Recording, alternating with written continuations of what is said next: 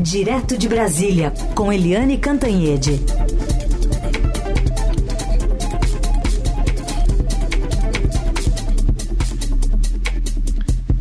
Oi, Eliane, bom dia.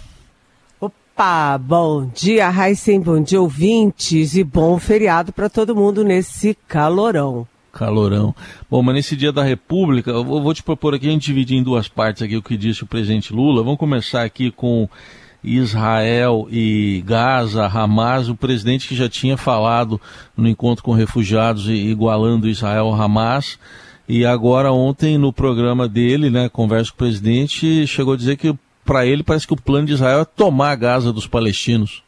O que, que você diz, Helene? Olha, é, o presidente Lula ele tentou segurar, né? Tentou segurar uh, a crítica a Israel, porque precisava trazer os 34 que acabaram virando 32 brasileiros e agregados que estavam sob bombardeio em Gaza.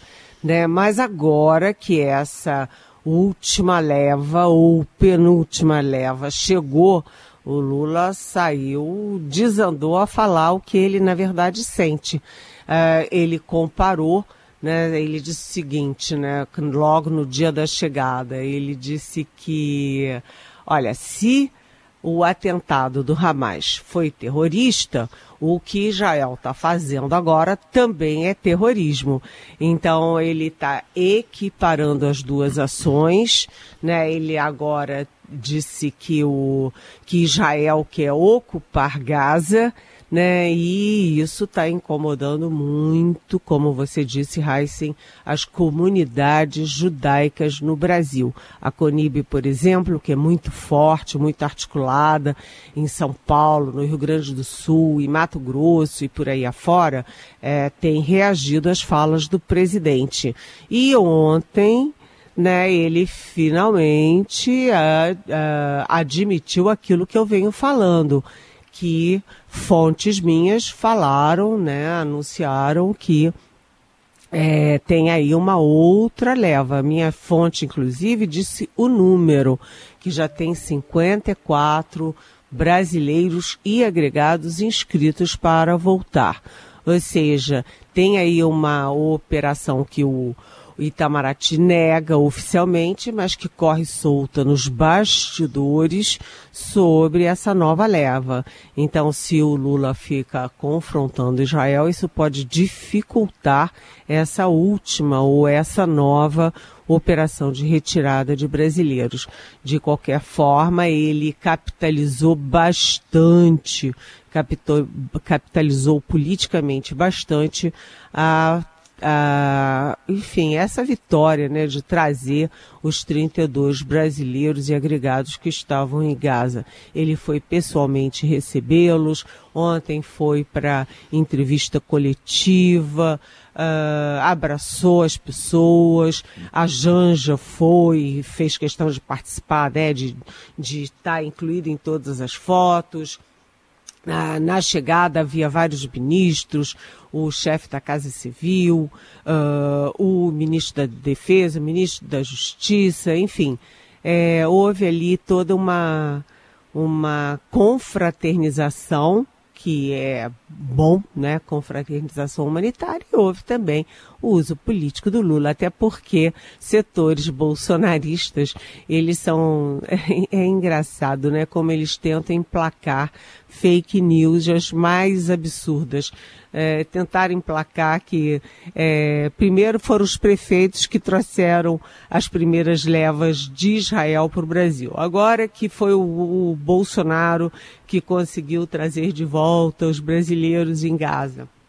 E não é nada disso, né? A gente sabe a realidade, uh, o não terraplanismo né, uh, diz, né, e o bom senso dizem tudo isso diz né, que foram o presidente Lula, o Ministério da Defesa com as Forças Armadas, principalmente a FAB, e também o Ministério das Relações Exteriores, o Itamaraty.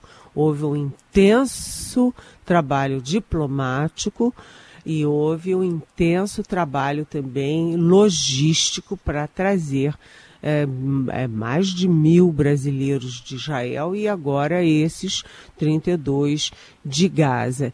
E mais, né? O Lula disse é, deixou claro que não a diplomacia brasileira não desistiu de lutar por uma resolução no Conselho de Segurança da ONU para um cessar-fogo entre Israel e o Hamas. Né? A gente lembra que o Brasil foi o, o presidiu o Conselho de Segurança durante um mês essa presidência acabou, expirou, mas o Brasil é membro do Conselho de Segurança, é membro rotativo até 31 de dezembro. E nesse tempo, o Brasil vai voltar às pressões e articulações para conseguir é, um, para tentar, pelo menos, uma resolução consensual sobre um cessar-fogo em Israel.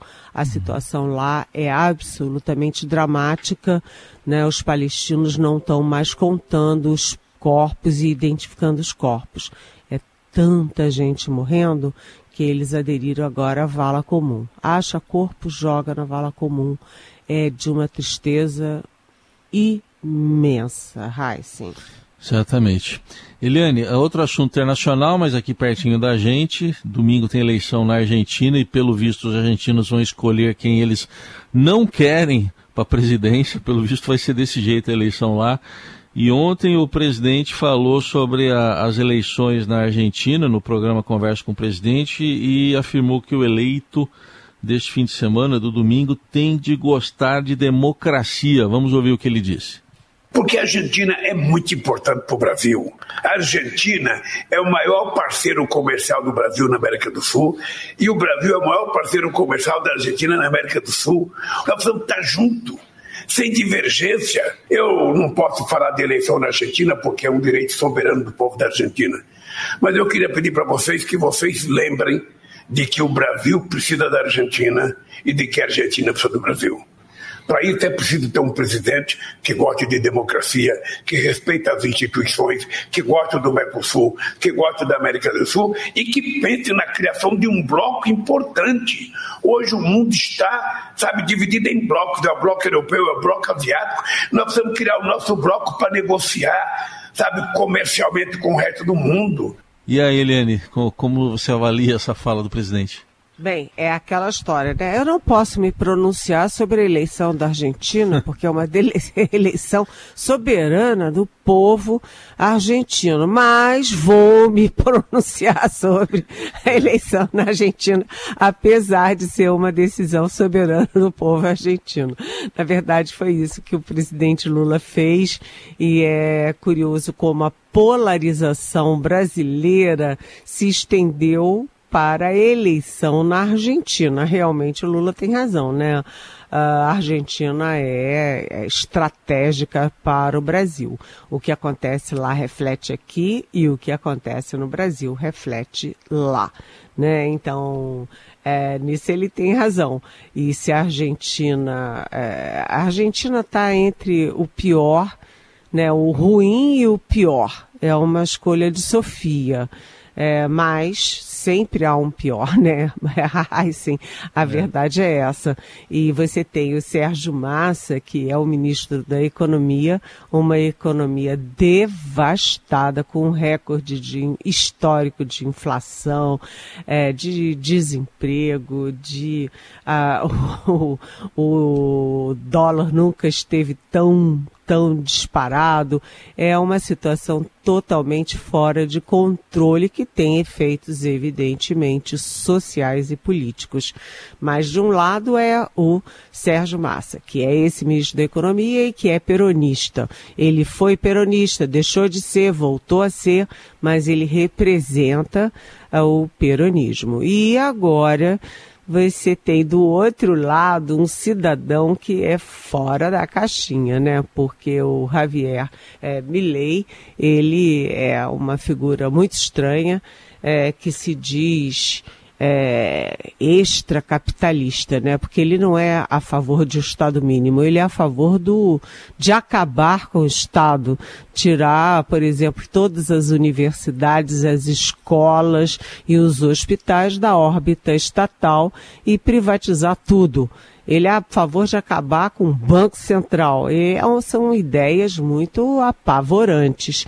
E lá o Lula tomou partido, né? O governo Lula que atua nos bastidores intensamente é, contra o Milley, eu nem vou dizer a favor do Massa, é contra o Milley, e o, o bolsonarismo, que atua ostensivamente a favor do Milley. Quando Lula fala, é, o PED faz um apelo é, pela democracia, é um apelo pró-massa. E o, a vitória do Milley vai complicar extremamente as relações Brasil-Argentina, porque o Milley diz que o Lula é autoritário, a favor da censura da imprensa, comunista, que devia estar preso, que não se encontrou com ele, enfim, é, é, vai ser uma guerra e isso é ruim para os dois países, ruim para o acordo do Mercosul é, com a União Europeia, mas é principalmente péssimo para a Argentina. A Argentina sem o Brasil, é, é, num momento trágico como esse, vai ficar muito isolada. Análise política e climática com Eliane Cantanhede porque a gente tem que falar desse calor. Olha, estou vendo aqui, Eliane, já tem lugares aqui de São Paulo, da capital, com 28 graus neste momento, pouco depois das 9 da manhã. E ontem o, o, consumo de energia pelo segundo dia seguido bateu o recorde, foi o que divulgou o Operador Nacional do Sistema Elétrico, passou de 101 megawatts o consumo, tinha ficado em pouco mais de 100 mil na véspera, enfim, esse calor, lógico, está aumentando a demanda por energia, né, Eliane? E tá calor em Brasília aí? Tá muito calor em Brasília. Eu tava, passei o fim de semana e a segunda-feira no Rio. O Rio é um calor intenso, mas na orla uh, pelo menos tem a praia, né? Você dá um mergulhão na água fria, dá uma melhorada para quem não tá, uh, quem pode ir à praia. Mas muito, muito calor e ar condicionado o tempo inteiro. O Rio de Janeiro é um ar condicionado. Você vai na casa de qualquer pessoa, ar condicionado. Você vai no, no pega um, um táxi, um Uber, ar condicionado. Você vai numa loja, ar condicionado todo lugar, os hotéis são todos com ar condicionado. E imagina o consumo de energia com isso, né? O consumo de energia com isso. Além disso, é, no domingo eu tomei três banhos no Rio de Janeiro. Imagina o consumo de energia com isso, o consumo de água com isso. Então você tem é, muitos banhos, você tem muito ar condicionado é, e tudo isso pressiona muito o consumo de energia. E mais, né, a gente vê a origem e a consequência, porque hoje também já há notícias, né, os especialistas dizendo de como a devastação, por exemplo, da Amazônia impacta no calor, impacta nos graus a mais da temperatura. E isso é a origem. E depois o efeito é o aumento de consumo. Eu estava também lendo hoje, é, é muito interessante isso, que muita gente que tinha optado por trabalhar em casa pelo tal do home office está querendo voltar a trabalhar presencialmente. Por quê? Porque presencialmente tem garantia de uh, ar condicionado e inclusive ar condicionado de graça.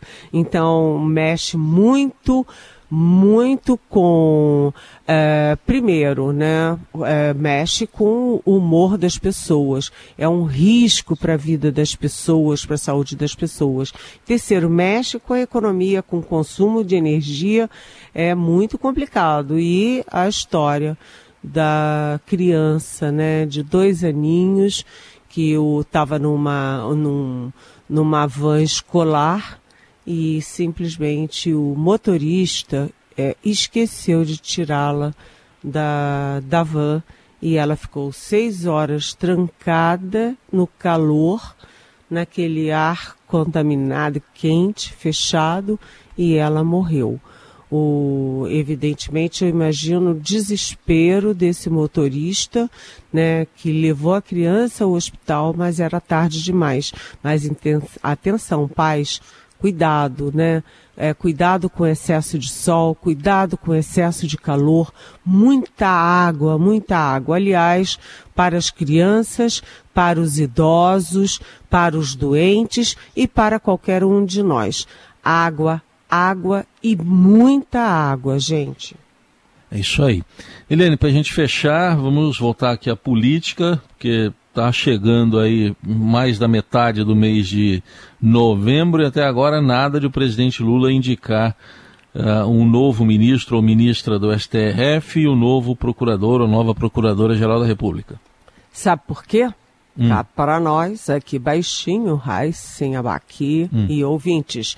É porque o Lula não está seguro é, na sua opção. Ele não está muito feliz com as opções.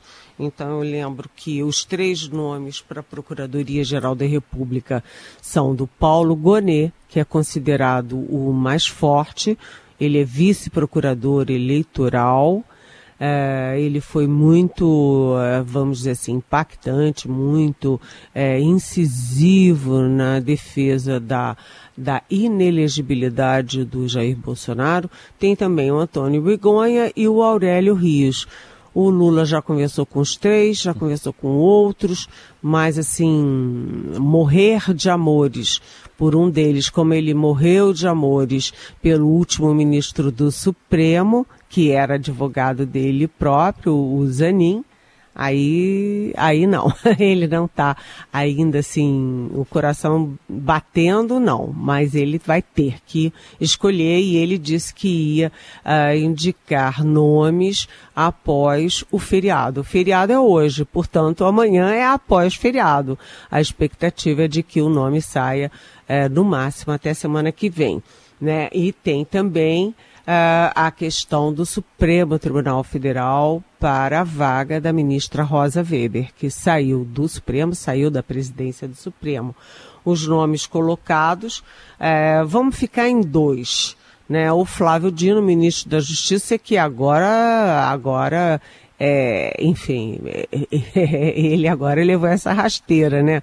Porque é muito inacreditável que o Ministério da Justiça e Segurança Pública né, que cuida da segurança, né, tenha deixado entrar uh, não apenas a, a, aquela senhora que é condenada a 10 anos de prisão, casada com um homem que está preso por 30 anos por ser é, não apenas líder do, da organização criminosa, principal organização criminosa do, do Amazonas, mas também ele é condenado por assassinatos no plural.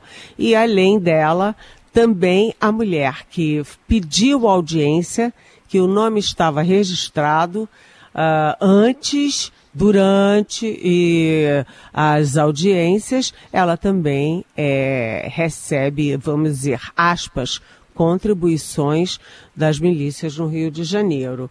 Então, é preciso agora ficar bem clara essa história, porque o uso político é muito forte e o Flávio Dino, que já não morria de amores pela ideia de Supremo, agora também é, entra na linha de fogo. O nome alternativo e cada vez mais forte é do Jorge Messias, advogado-geral da União. Muita gente acha que é um nome fraco pelo currículo, pela história, mas é, ele é da confiança pessoal do presidente Lula. Então, Vamos ver se semana que vem, né, faz-se a luz, né, se tem a fumaça branca, Raíssa. Então, mas você falou, eles estão falando de feriado, eles falaram que feriado? É esse, é o próximo? tem feriado na segunda também, ah, é? Tá. O feriado é. de Natal, talvez, do Ano Novo? quem sabe do carnaval, não é? Carnaval. Então tá bom. Não, não falou Mas- qual feriado. Mas é que o Lula estava muito decidido pelo Zanin, né? Pelo Aham. Zanin ele tinha certeza desde o do início. Ficava todo mundo discutindo um monte de nome e ele já estava super decidido. Mas agora ele balança e mais. É, cá para nós também. Ele não está abrindo o jogo para os ministros. Os ministros dizem que ele está guardando a sete chaves os nomes. É, agora, a gente tem que prestar atenção à procuradora interina na PGR, porque ela tem feito um bom trabalho, tem sido muito incisiva, muito trabalhadora, muito operante. Nem tudo que ela decide é favorável ao Lula, é ao gosto dele, mas ela está se mostrando muito competente. Muito bem. Tá aí, Helene Cantanhede com a gente neste feriado da Proclamação da República. Amanhã ela volta aqui ao Jornal Eldorado. Obrigado, Helene. Bom feriado. Até amanhã. Até amanhã. Beijão.